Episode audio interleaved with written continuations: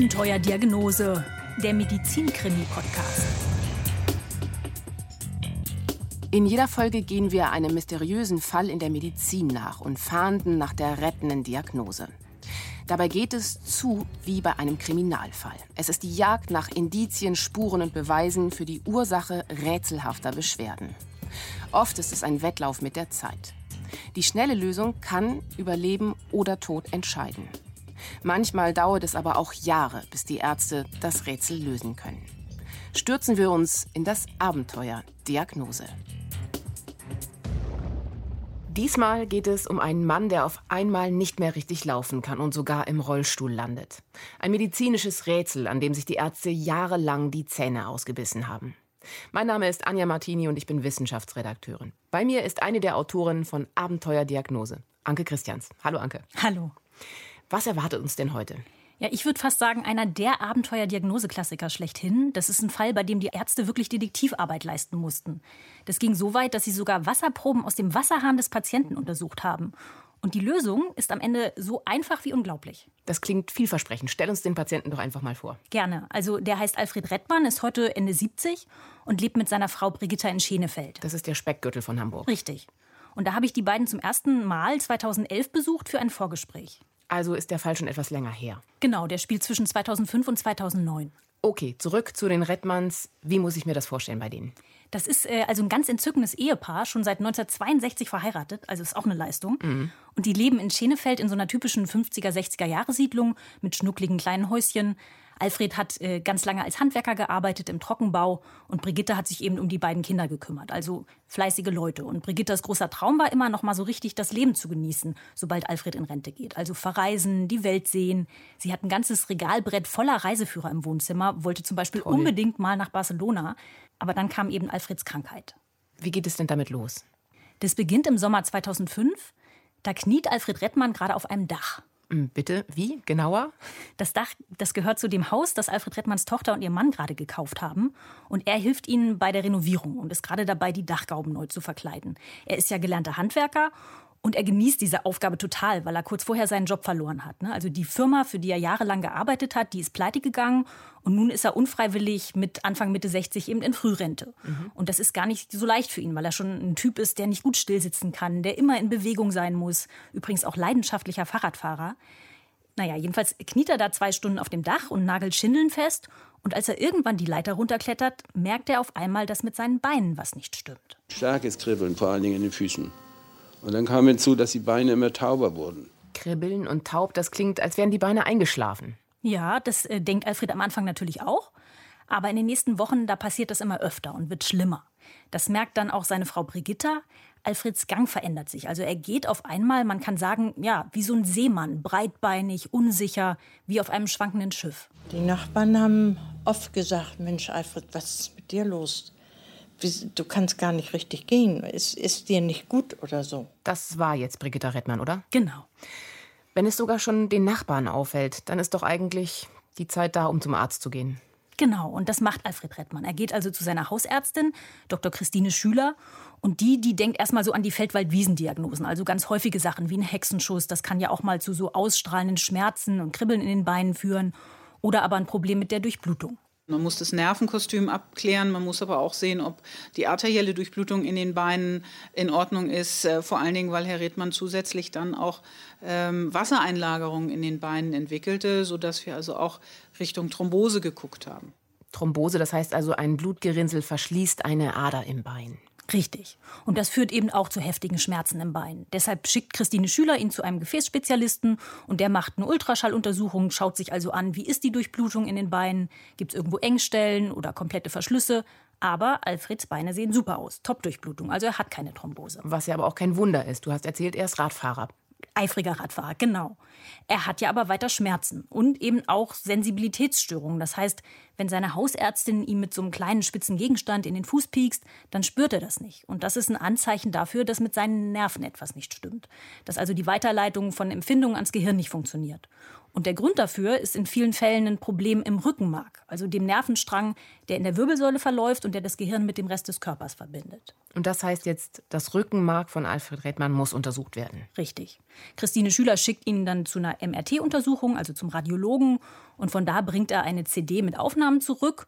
Und als Christine Schüler sich diese Bilder anguckt, daran erinnert sich Alfred Redmann noch gut, da wird sie auf einmal ganz ernst. Und ihm ist sofort klar, okay, da stimmt was nicht. Was ist auf den Bildern zu sehen? Das musst du dir ungefähr so vorstellen. Das Rückenmark, das sieht normalerweise auf einem MRT-Bild aus wie so eine lange graue Straße, die so leicht gewunden in der Wirbelsäule verläuft. Und bei Alfred Rettmann ist auf dieser grauen Straße so ein länglicher weißer Streifen zu sehen, der da nicht hingehört. Ärzte nennen so einen Befund dann eine Rückenmarksläsion. Das sind Nervenzellen, die untergehen, die absterben, ähm, die nicht mehr richtig durchblutet sind, die ähm, einfach vernarben. Also Nervenzellen, die absterben, das klingt jetzt wirklich besorgniserregend. Ja, das ist es auch. Ne? Und diese Läsionen, die betreffen bei Alfred Redmann eben vor allem die Nervenbahnen im Rückenmark, die Informationen von den Beinen zurück zum Gehirn leiten. Und das erklärt eben auch seine Probleme beim Gehen. Er spürt eben überhaupt nicht mehr genau, was seine Beine und Füße eigentlich machen. Und das führt dazu, dass er das Gleichgewicht nur schwer halten kann. Das heißt, er muss sich jetzt beim Laufen auch immer wieder an der Wand abstützen. Der Arme. Das heißt also, da muss jetzt ganz schnell was passieren. Deshalb schickt Christine Schüler ihn jetzt zum Neurologen, also zu einem Spezialisten für Nervenerkrankungen. Und der heißt Uwe Meyer-Hülsmann. Und weiß denn dieser Experte jetzt, was es da mit diesen Rückenmarksläsionen auf sich hat? Er untersucht Alfred Rettmann natürlich zuerst gründlich, prüft die Nerven und Reflexe und schaut sich die MRT-Aufnahmen an und für ihn passen die Symptome und die Bilder gleich zu mehreren Verdachtsdiagnosen. Erstens könnte es ein Vitamin B12-Mangel sein. Vitamin B12, das ist doch das Vitamin, was fast nur in tierischen Produkten enthalten ist, oder? Genau. Und das braucht der Körper unter anderem für die Funktion der Nerven. Bei einem Mangel, da kann es zu Nervenproblemen kommen und in extremen Fällen auch zu einer Krankheit, die heißt funikuläre Myelose. Und die macht eben Schäden im Rückenmark und auch so Gangstörungen. Wie bei eben Alfred Rettmann. Und was sind jetzt die anderen Verdachtsdiagnosen, die er so hatte? Uwe Meyer-Hülsmann denkt auch an eine Krankheit namens Neurolues. Das ist eine seltene bakterielle Infektion, die eben auch zum Abbau von Nervenzellen und zu Lähmungen führen kann. Aber sein eigentlicher Hauptverdächtiger ist eine andere Nervenkrankheit. Was man als erstes abklären muss bei so einer Krankheit ist sicherlich eine Multiple Sklerose. Einfach wegen der Häufigkeit, die diese Erkrankung hat in der Bevölkerung. Sodass also der nächste Schritt auch eindeutig war, zu sagen, wir untersuchen das Nervenwasser, um zu sehen, ob eine Entzündung vorliegt. Multiple Sklerose, kurz MS. Den Namen haben wir alle schon mal gehört, aber erklär noch mal bitte genau, was das ist. Ja, das ist eine Autoimmunerkrankung. Das heißt, dabei greift der Körper sich selbst an und es kommt dann zu einer chronischen Nervenentzündung im Gehirn und im Rückenmark. Und das ist leider nicht heilbar und kann mit der Zeit auch zu schweren Behinderungen führen. Also gar keine schöne Verdachtsdiagnose. Und das macht Alfred Rettmann sehr zu schaffen. Denn er ist ja bisher total fit für sein Alter, unternimmt auch ganz viel mit seiner kleinen Enkeltochter, fährt mit der ins Freibad und tobt da so richtig rum. Also ein aktiver Opa. Und jetzt also die Aussicht, dass es vielleicht eine Krankheit ist, die ihm all das nimmt. Und Dr. Meyer-Hülsmann hat gesagt, er hat eine Nervenwasseruntersuchung gemacht. Was kommt denn dabei eigentlich heraus bei so einer Untersuchung? Ja, der Arzt, der, der sucht im Nervenwasser nach ganz bestimmten Markern, die bei multipler Sklerose typischerweise auftreten. Die nennt man oligoklonale Banden. Aber in Alfred Rettmanns Nervenwasser findet er die nicht. Das heißt, es ist nicht MS. Da hat aber dann doch Alfred Rettmann sicher aufgeatmet, Auf oder? Auf jeden Fall. Ist es also eine andere von diesen beiden Krankheiten? Vitamin B12-Mangel oder was war das andere noch? Ja, Neuroluis. Ne? Okay. Also auch das lässt Dr. Meyer-Hülsmann untersuchen, aber auch da sind die Ergebnisse negativ. Also alle Verdachtsdiagnosen ausgeschlossen. Und jetzt sind ein paar Wochen vergangen mit all diesen Untersuchungen und in der Zeit baut Alfred Rettmann immer weiter ab. Also bei seinem ersten Termin bei dem Neurologen ist er noch ganz normal auf zwei Beinen in die Praxis gekommen und bei seinem letzten Besuch, da sieht das anders aus. Innerhalb von drei, vier Wochen konnte ich mit Mann nur noch an Gehstützen gehen hilfsweise, weil dieses Kribbeln und Taubertsgefühl, das wird ganz schlecht. Also es hatte sich doch so dramatisch verschlechtert, dass eine Diagnose jetzt möglichst rasch herbeigeführt werden musste. Also ohne Krücken ging da wohl gar nichts mehr. Wie geht's jetzt weiter? Genau, das war also wirklich, äh, das ist wirklich ganz schnell ganz schlimm geworden. Und der Neurologe schickt Alfred Redmann dann ans UKE, also an die Universitätsklinik hier in Hamburg, und zwar wirklich auch als stationären Patienten, damit die Neurologen dort seinen Fall noch mal genau unter die Lupe nehmen können. Und davon versprechen sich die Redmanns enorm viel, vor allem Brigitta Redmann. Und da habe ich immer gedacht, oh, die Ärzte kriegen ihn wieder hin.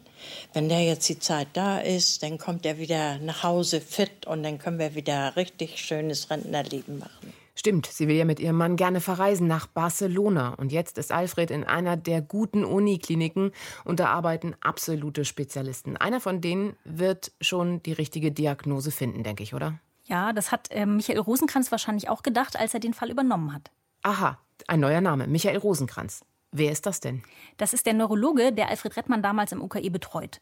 Oberarzt mit rundem Gesicht, runder Brille. Mein Eindruck war ein ruhiger, nachdenklicher Typ, sehr systematisch und genau. Und auch jemand, der nicht schnell aufgibt, der sich also richtig in einen Fall verbeißen kann. Okay, jetzt ahne ich es also schon. Er hat sich in Alfred Rettmanns Fall verbissen. Was waren denn jetzt seine ersten Gedanken zu diesen rätselhaften Symptomen? Ja, Michael Rosenkranz hat tatsächlich noch mal einen ganz neuen Verdacht. Und zwar einen ganz interessanten, nämlich dass eine Krebserkrankung hinter diesen merkwürdigen Läsionen im Rückenmark steckt. Krebserkrankung. Das klingt jetzt auch nicht gerade gut. Klar war ja schon diese Stelle im Rückenmark selbst, das ist kein Tumor. Aber es gibt seltene Fälle, da wächst an ganz anderer Stelle im Körper ein winziger Tumor. Der ist oft noch so klein, dass man gezielt danach suchen muss. Und dieser Tumor, der schüttet bestimmte Botenstoffe aus, die die Nerven angreifen. Und sowas kann dann auch zu massiven Schäden im Rückenmark führen. Das ist gemein. Mm, absolut. Das Ganze nennt man paraneoplastisches Syndrom. Noch so ein schönes lateinisches Wort. Haben wir heute ein paar davon. Ich lerne gerade ganz eifrig mit. Und ähm, was macht man jetzt damit? Wie weist man das nach? Naja, diese Botenstoffe, die der Tumor aussendet, das sind so spezielle Antikörper. Und die werden über das Blut transportiert. Und das heißt, man untersucht dann eine Blutprobe. Wir haben bei unseren Patienten nach diesen Antikörpern gesucht und haben auch sehr gezielt danach gesucht mit allen möglichen Methoden, ob irgendwo im Körper von Herrn Redmann vielleicht ein Tumor ist. Das war bei ihm relevant, als dass er früher eben starker Raucher war und lange Zeit eine Asbestexposition hatte ähm, und hierdurch ein schon erhöhtes Risiko für Tumorerkrankungen bestand. Asbestexposition, es wird ja immer schlimmer. Was hat es denn damit jetzt auf sich? Naja, Alfred Rettmann war ja Handwerker im Trockenbau mhm. und da hat er in den 60er, 70er Jahren natürlich auch ganz viel mit Asbestplatten hantiert. Die waren damals ja noch überall im Einsatz, weil man noch nicht wusste, dass Asbestfasern krebserregend sind. Okay, verstehe. Deshalb denkt jetzt Michael Rosenkranz, dass Alfred Redmann Krebs haben könnte. Vielleicht Lungenkrebs. Mhm, genau. Und die Rückenmarksgeschichte ist eine Art Nebenwirkung dieser Krebserkrankung? Genau so. Und er durchleuchtet dann wirklich Alfred Redmanns ganzen Körper von Kopf bis in die Zehenspitzen, schaut sich die Lunge an, schaut sich alle anderen Organe an, findet aber keine Spur von Krebs. Okay, das ist gut. Aber eigentlich auch wieder nicht, weil wir wissen immer noch nicht so genau, was ihm denn jetzt wirklich fehlt. Wie geht's denn da jetzt weiter? Nee, Michael Rosenkranz braucht jetzt eine neue Fährte und dabei hilft ihm ein Detail aus den MRT-Bildern von Alfred Rittmanns Rückenmark. Und zwar liegt diese Läsion, dieser Nervenschaden relativ weit oben, so im Übergang Halswirbelsäule, Brustwirbelsäule. Und das ist tatsächlich eher typisch für Mangelerkrankungen, wenn dem Körper also ein bestimmter Stoff fehlt. B12. Genau, B12. Aber das ist ja schon ausgeschlossen. Ach so, okay. Dann nicht B12. Nicht B12, aber es gibt noch andere, zum Teil wirklich sehr seltene Mangelerscheinungen. Und Rosenkranz erinnert sich jetzt an einen Fall von einer Frau, die ganz ähnliche Rückenmarksveränderungen hatte wie Alfred Rettmann. Die war zwei Jahre zuvor im UKE und bei ihr hatten die Ärzte damals eine ganz spektakuläre Diagnose gestellt. Wenn du spektakulär sagst, bin ich gespannt. Die Frau hatte einen Kupfermangel. Kupfermangel. Davon habe ich noch nie irgendwas gehört. Da bist du nicht allein, das ging äh, auch Alfred Rettmann nicht anders. Ich wusste, man hat Mineralstoffe im Körper und von Eisenmangel oder sowas hat man schon öfter mal gehört, aber von Kupfer habe ich noch nie was gehört vorher. Und da war ich natürlich ganz perplex, dass mir mal sowas da war. Und? Hat er jetzt einen Kupfermangel? Ja, Michael Rosenkranz lässt sofort sein Blut und auch das Nervenwasser und den Urin untersuchen. Und dabei zeigt sich, dass Alfred Redmann tatsächlich viel zu wenig Kupfer im Körper hat. Und die Diagnose, die lautet dann Kupfermangel-assoziierte Myelopathie. Anke, was? Sag's bitte nochmal. Myelopathie, das ist der lateinische Ausdruck für Schädigung des Rückenmarks. Und diese Diagnose ist eben auch für die Spezialisten im UKE was Besonderes. Diese Störungen von Rückenmarksfasern und anderen Nervenfasern verursacht durch Kupfermangel war vor wenigen Jahren noch gar nicht bekannt. Und seitdem sind auch in der Weltliteratur erst ganz wenige Fälle überhaupt beschrieben, die eindeutig nahelegen, dass es durch einen ausgeprägten Kupfermangel zu einer Schädigung von Rückenmarksfasern kommen kann. Prima, finde ich. Also unser Rätsel für heute wäre gelöst, oder? Ja, dann wäre das eine ganz kurze Folge. Ist es natürlich noch nicht.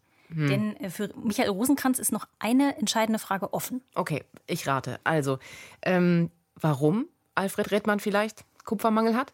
Das ist es. Ne? Also so ein Kupfermangel entsteht nämlich nicht einfach so. Das passiert nur, wenn der Körper nicht genug Kupfer aus der Nahrung aufnehmen kann. Zum Beispiel, wenn der Darm krank ist ne? und Nährstoffe nicht mehr so gut verwertet werden. Und deshalb sucht Michael Rosenkranz bei Alfred Rettmann nach einer Darmerkrankung, ganz intensiv sogar.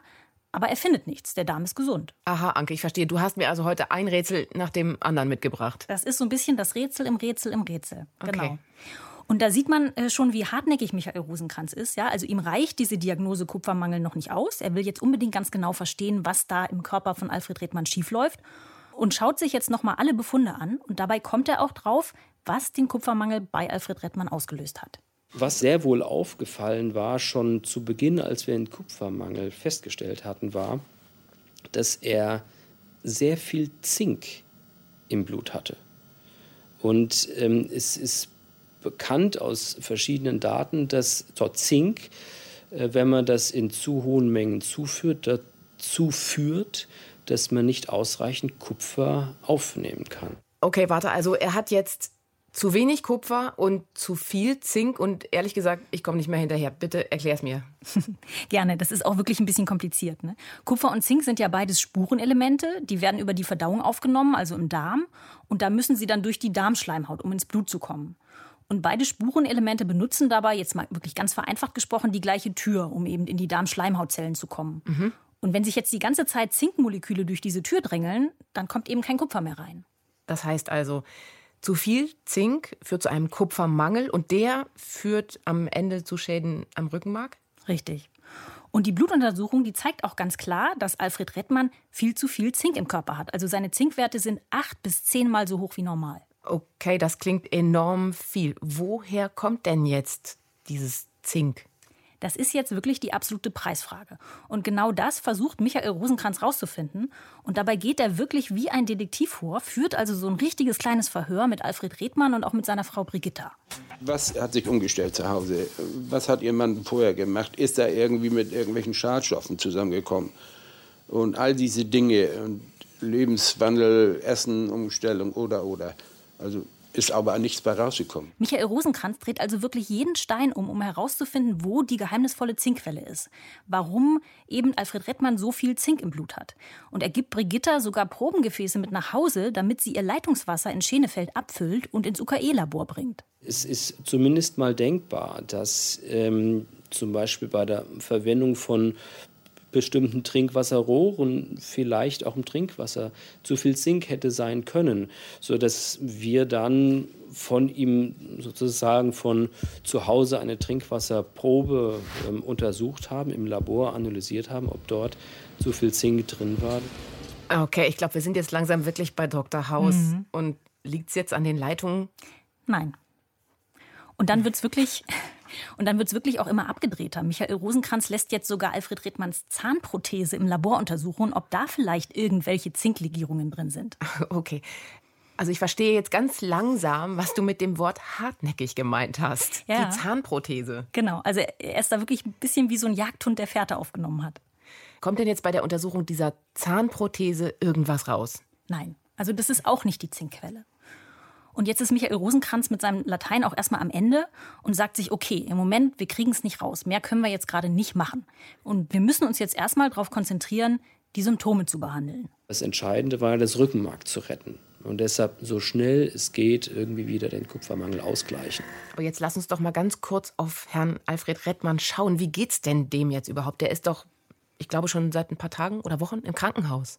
Nee, insgesamt ist Alfred Rettmann fast acht Wochen im UKE. Und seine Frau Brigitta, die besucht ihn so oft es geht. Sie sagt, so lange war sie in ihrer ganzen Ehe echt auch noch nie von ihrem Mann getrennt. Und was sie auch sagt, ist, dass sie bei ihren Besuchen schon gemerkt hat, dass Alfred weiter abbaut. Ne? Also anfangs konnte er ja noch an Krücken gehen. Und am Ende kam er ihr auf dem Krankenhausflur dann mit einem Rollator entgegen. Und das hat sie schon ziemlich geschockt. Das kann ich absolut verstehen. Aber Michael Rosenkranz hat doch gesagt, glaube ich, dass man den Kupfermangel irgendwie behandeln kann. Also so ausgleichen oder sowas in der Art. Richtig. Die Ärzte waren sich ja sicher, dass der Kupfermangel in Alfreds Körper das Rückenmark schädigt. Und diesen Mangel kann man behandeln. Das ist genauso wie bei einem Eisenmangel, da bekommt man ja auch Eisentabletten oder Infusionen. Okay, und das bedeutet jetzt, Alfred Rettmann hat Kupfer bekommen? Genau, er bekommt Kupferinfusionen und das erstmal jeden Tag. Erst im Krankenhaus und dann nach der Entlassung übernimmt seine Hausärztin die Therapie. Und schlägt jetzt diese Therapie an? Ja und nein. Also die Kupferwerte in seinem Blut, die steigen tatsächlich wieder an, auf ein fast normales Level. Und das ist schon mal gut und wichtig. Und die Ärzte schicken ihn auch regelmäßig zur Kontrolle ins MRT und schauen sich das Rückenmark an. Und zumindest auf den Bildern sieht es auch so aus, als ob die Läsionen, also diese Schäden im Rückenmark, zurückgehen. Sie waren noch nicht weg, aber sie waren deutlich besser. Und das ließ uns erstmal optimistisch blicken, dass mit der entsprechenden Geduld dann auch irgendwann die Symptome sich bessern könnten. Aber was ist denn jetzt mit Alfred Rettmann? Geht es ihm wirklich besser? Ich finde, das ist ja jetzt die entscheidende Frage. Mhm. Äh, leider nicht so wirklich. Ne? Also ähm, die Blutwerte werden besser, die Läsionen gehen äh, auf den MRT-Bildern zurück, aber seine Beine, die bleiben gefühllos. Also er kann weiter nicht richtig laufen. Und dazu kommt dann noch ein neues Problem. Manchmal fangen jetzt nämlich seine Arme und Beine an zu zucken. Und das kann er überhaupt nicht kontrollieren. Und wenn er dann reinkam, sich ein bisschen überanstrengt hat vom Gehen, und sich dann hingesetzt hat oder hingelegt hat, dann fing er ordentlich an zu zittern. Ich konnte die auch nicht festhalten, die Beine. Das Zittern hörte nicht auf. Das sind ja manchmal so, so Stoßwellen gekommen. Ich habe immer gesagt, dass ich fühle mich wie so ein Epileptiker ohne Schaum vom Mund. Ich habe manchmal eine Stunde zu Hause gesessen, gezittert am ganzen Körper und war dann nachher so fertig, weil mir die Glieder wehen taten vom ewigen Zappeln. Ne? Anke, das klingt schrecklich. Hm, das war für Alfred auch ganz furchtbar, weil er dann in diesen Situationen auch nicht mal mehr eine Kaffeetasse halten konnte. Ne? Also sobald er irgendwie zur Ruhe kommt, zittern die Hände. Und seine Ärzte wissen nicht so recht, was dahinter steckt. Eigentlich müsste es ihm mit dieser Kupfertherapie besser gehen und stattdessen wird es immer schlimmer. Er kommt dann auch zu Hause immer schlechter zurecht und also schon der ganz kurze Weg vom Schlafzimmer ins Bad, das schafft er einfach nicht mehr ohne Hilfe. Das war für mich das Schlimmste zu Hause. Es ist egal, ob das nachts war, morgens ganz früh oder so. Es knallte und ballerte und mein Mann ist umgekippt und lag da. Ich habe mich mir mal gefühlt wie so ein 80-Jähriger im Pflegeheim. Immer nur aus dem Fenster gucken, nach Möglichkeit nicht rausgehen, bloß nicht bewegen, weil man immer die Angst hatte, man fällt wieder hin. Anke, das klingt immer schlimmer. Hm. Na, Alfred ist vorher ja ein total aktiver Typ gewesen, auch gerne und viel unter Menschen. Und seine Frau sagt, er wurde dann immer depressiver und an schlechten Tagen auch richtig mürrisch. Also das hat die ganze Familie mitgenommen. Das verstehe ich absolut. Aber müssten nicht eigentlich jetzt die Ärzte irgendwas unternehmen? Was sagt denn Michael Rosenkranz dazu? Der sieht ihn doch wahrscheinlich immer noch. Ja, der sieht ihn noch, der bleibt also am Ball, was den Fall angeht, lässt Alfred Redmann auch immer wieder ins UKE kommen und sucht weiter nach einer Erklärung. Also er recherchiert in Fachzeitschriften, er fragt auf Ärztekongressen andere Ärzte um Rat, um irgendwie noch einen neuen Ansatz zu finden. Ne? Er will ja immer noch herausfinden, warum Alfred Redmanns Zinkwerte so hoch sind. Ach ja, die Sache mit dem Zink. Und diese Zinkwerte sind also immer noch erhöht. Ja, die sind weiter erhöht. Und Michael Rosenkranz sucht eben weiter nach dem Grund, findet ihn aber nicht. Also ihm fehlt weiter dieses letzte kleine Puzzleteilchen das ist jetzt schon eine lange, lange Krankengeschichte. Sag mal, wann findet er denn jetzt endlich dieses, wie hast du es genannt, das letzte Puzzleteilchen? Ja, das dauert insgesamt wirklich äh, drei Jahre bis 2009. So lange? Ja. Und für Alfred Redmann sind das schwere Jahre, ne? weil er ja wirklich, ja. naja, die Hoffnung aufgibt, dass nochmal irgendjemand rausfindet, was mit ihm nicht stimmt. Und dann auch langsam akzeptieren muss, dass er nicht mehr laufen kann und wahrscheinlich nie wieder laufen wird. Also er ist jetzt behindert, er hat auch einen Behindertenausweis. Und der einzige Lichtblick ist für ihn ein Elektromobil, das er sich besorgt, also so ein elektrischer Rollstuhl. Damit kann er dann wenigstens wieder das Haus verlassen und unterwegs sein. Dabei hatten die Redmanns doch so große Pläne für den Ruhestand. Barcelona, Reisen. Ja. ja. Das ist natürlich alles gecancelt. Ne? An weite Reisen ist so überhaupt nicht zu denken. Und am schlimmsten sind für Alfred eben weiter diese Zitteranfälle. Also die Momente, wenn urplötzlich sein ganzer Körper anfängt zu schlottern, wie so eine Marionette, die irgendwie hin und her geschüttelt wird und er kann überhaupt nichts dagegen machen. Und das ist zum Teil so dramatisch, dass seine Frau wirklich Angst bekommt und den Notarzt rufen will. Aber Alfred Rettmann will irgendwann nicht mehr ins Krankenhaus. Was ich ja beinahe auch verstehen kann, aber er darf ja auch irgendwie nicht aufgeben. Ja, naja, er hat einfach keine Lust mehr. Ne? Also er war so oft bei Ärzten, ist immer wieder untersucht worden und nie kam was raus. Und deshalb ist er 2009 wirklich so auf dem Standpunkt, bringt ja eh nichts und will auch den nächsten Termin im UKE mit Michael Rosenkranz am liebsten absagen. Allerdings stellt sich seine Frau Brigitta da quer und sagt nichts da, das kommt überhaupt nicht in Frage. Natürlich hat die da drauf gedrungen, dass ich doch dahin gehe. Da hat sie großen Anteil dran. Ich wäre vielleicht gar nicht mehr hingegangen, muss ich ganz ehrlich sagen. Also was würden die Männer, gut, nein, das sagen wir jetzt nicht, aber was passiert denn jetzt bei diesem Termin im UKE? Naja, erstmal das, was immer passiert, wenn Alfred Rettmann bei Michael Rosenkranz ist. Es gibt eine Visite, das heißt, da stehen dann mehrere Ärzte um Alfred Rettmann herum und sein Fall wird vorgestellt. Und er muss dann nochmal über seine Symptome berichten und auch an einem Rollator eben auf und ab gehen, damit die Ärzte sich sein Gangbild anschauen können. Und diesmal ist eine neue Assistenzärztin dabei, die heißt Simone Zittel. Und die sieht Alfred Rettmann zum allerersten Mal und beobachtet ihn genau, als er da am Gehwagen so ein paar Schritte macht. Okay, also eine neue Ärztin. Das heißt vielleicht auch eine neue Idee. Was beobachtet die denn da, wenn sie jetzt Alfred Rettmann so gehen sieht? Naja, die Bewegungen seiner Beine, die sind einfach nicht flüssig, nicht rund, sondern ganz steif und stachsig, unsicher. Und Neurologen haben da ja einen geschulten Blick und können dann so verschiedene Gangstörungen unterscheiden. Und das, was Alfred Rettmann hat, das nennt sich eben spastisch-ataktische Gangstörung. Und als Simone Zittel sich das anguckt, da ploppt in ihrem Kopf auf einmal ein Gedanke auf. Jetzt bin ich gespannt. Genauer gesagt eine Erinnerung. Simone Zittel, die war ein paar Wochen vorher auf einem Neurologenkongress und hat da einen Vortrag besucht und der Redner hat dabei ein Video gezeigt von einem Patienten, der auch so eine spastisch-ataktische Gangstörung hatte. Und das hat wirklich großen Eindruck bei Simone Zittel hinterlassen, gar nicht so sehr wegen dieser Gangstörung, sowas hat sie natürlich schon oft gesehen, sondern weil dieser Patient eben auch viel zu viel Zink im Blut hatte. So wie Alfred Rettmann. Genau. Und bei Alfred Rettmann ist ja immer noch völlig unklar, warum seine Zinkwerte so hoch sind. Aber bei diesem Patienten aus dem Vortrag, da haben die Ärzte das rausgefunden. Und die Ursache für die hohen Zinkwerte, die war so unglaublich, dass Simone Zittel sich jetzt sofort daran erinnert und deshalb schnappt sie sich gleich nach der Visite Michael Rosenkranz und erzählt ihm davon. Natürlich war es erst so eine Idee, so ein Geistesblitz und man denkt, das könnte äh, zutreffen, aber man hat es natürlich auch initial nicht für sehr wahrscheinlich gehalten. Ich war erst mal erschüttert, dass wir nicht selber daran gedacht haben. Letzten Endes dachte ich, wenn das wirklich des Rätsels Lösung sein sollte, dann ist das ja ein wirklich absolutes Phänomen. Na was denn? Sag schon. Ich verrate dir das gleich. Äh, Michael Rosenkranz und Simone Zittel sind erstmal beide total aufgeregt und wollen jetzt sofort herausfinden, ob an diesem Verdacht was dran sein könnte. Und deshalb gehen sie sofort zurück zu Alfred Redmann und stellen ihm eine Frage. Mhm. Bei der Visite hat man mich gefragt, Herr Redmann, sind, haben Sie auch Prothesen, Zahnprothesen? Ja. Und ich habe ja meine Zähne schon mit 30 Jahren verloren. Und dann habe ich gesagt, ich muss die auch kleben. Ja, dürfen wir mal die Klebe sehen. Die Klebe? Also die Haft Creme fürs Gebiss? Genau, die Haftcreme für Alfred Redmanns Gebiss. Es kam dann auf unser Nachfragen heraus, dass er ähm, Zahnhaftcreme verwendete, aber äh, in enormen ähm, Ausmaßen, da diese Prothese nämlich sehr schlecht saß. Eine Tube hält normalerweise ungefähr einen Monat. Nicht aber bei Herrn Redmann, der hat so viel Haftcreme verwendet, dass er ungefähr zwei bis drei Tuben in der Woche davon gebraucht hat. Also viel, viel mehr. Okay, jetzt brauche ich erstmal einen Moment. Die Haftcreme ist die ominöse Zinkquelle. Habe ich das richtig verstanden? Genau das vermuten Zittel und Rosenkranz. Und lassen sich jetzt von Alfred Rettmann so eine Tube geben und bringen die ins Labor und lassen die Haftcreme untersuchen. Naja, und jetzt rat mal, was dabei rauskommt. Zink ist drin. Und zwar gar nicht so wenig. Hm. Und das Problem ist, normalerweise soll man von der Creme ja nur so einen kleinen Klecks benutzen.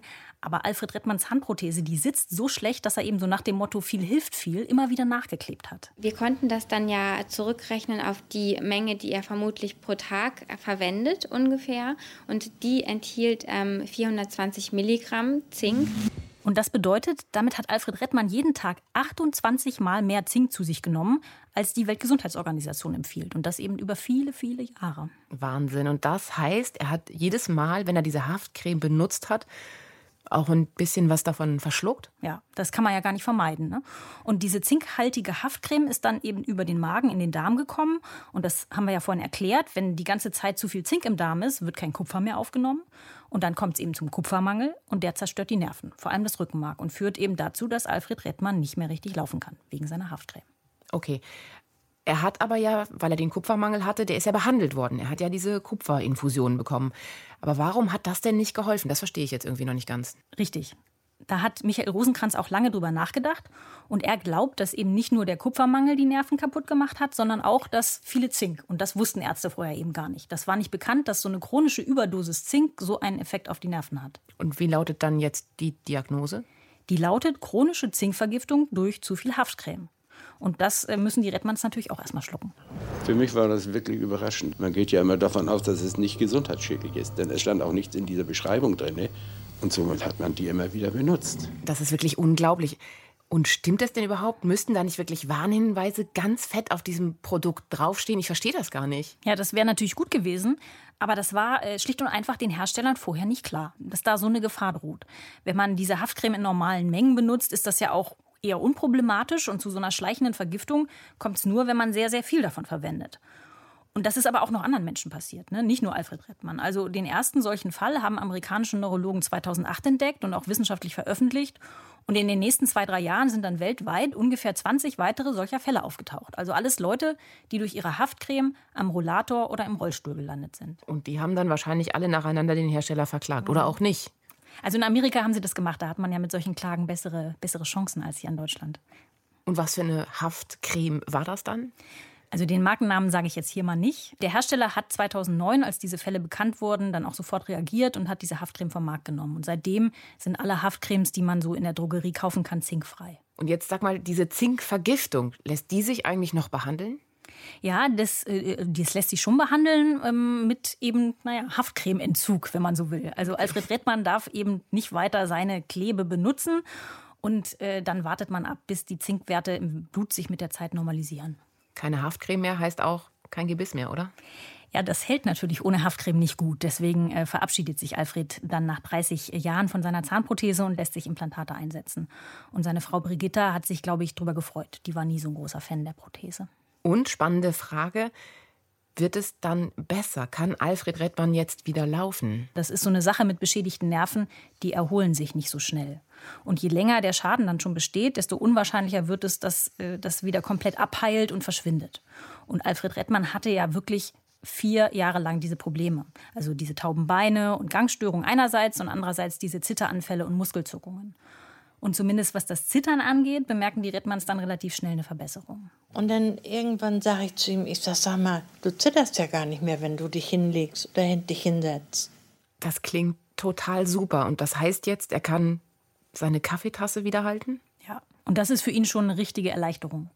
Und seine Familie hat auch äh, erzählt, dass sie schon so den Eindruck hatten, dass er wieder ein kleines bisschen besser laufen kann. Also zumindest zu Hause auch mal ein paar Schritte ohne Krücken machen äh, kann, ohne gleich umzufallen. Aber so wie vorher wird es wahrscheinlich nicht mehr. Nee, so wie vorher äh, wird es nicht wieder.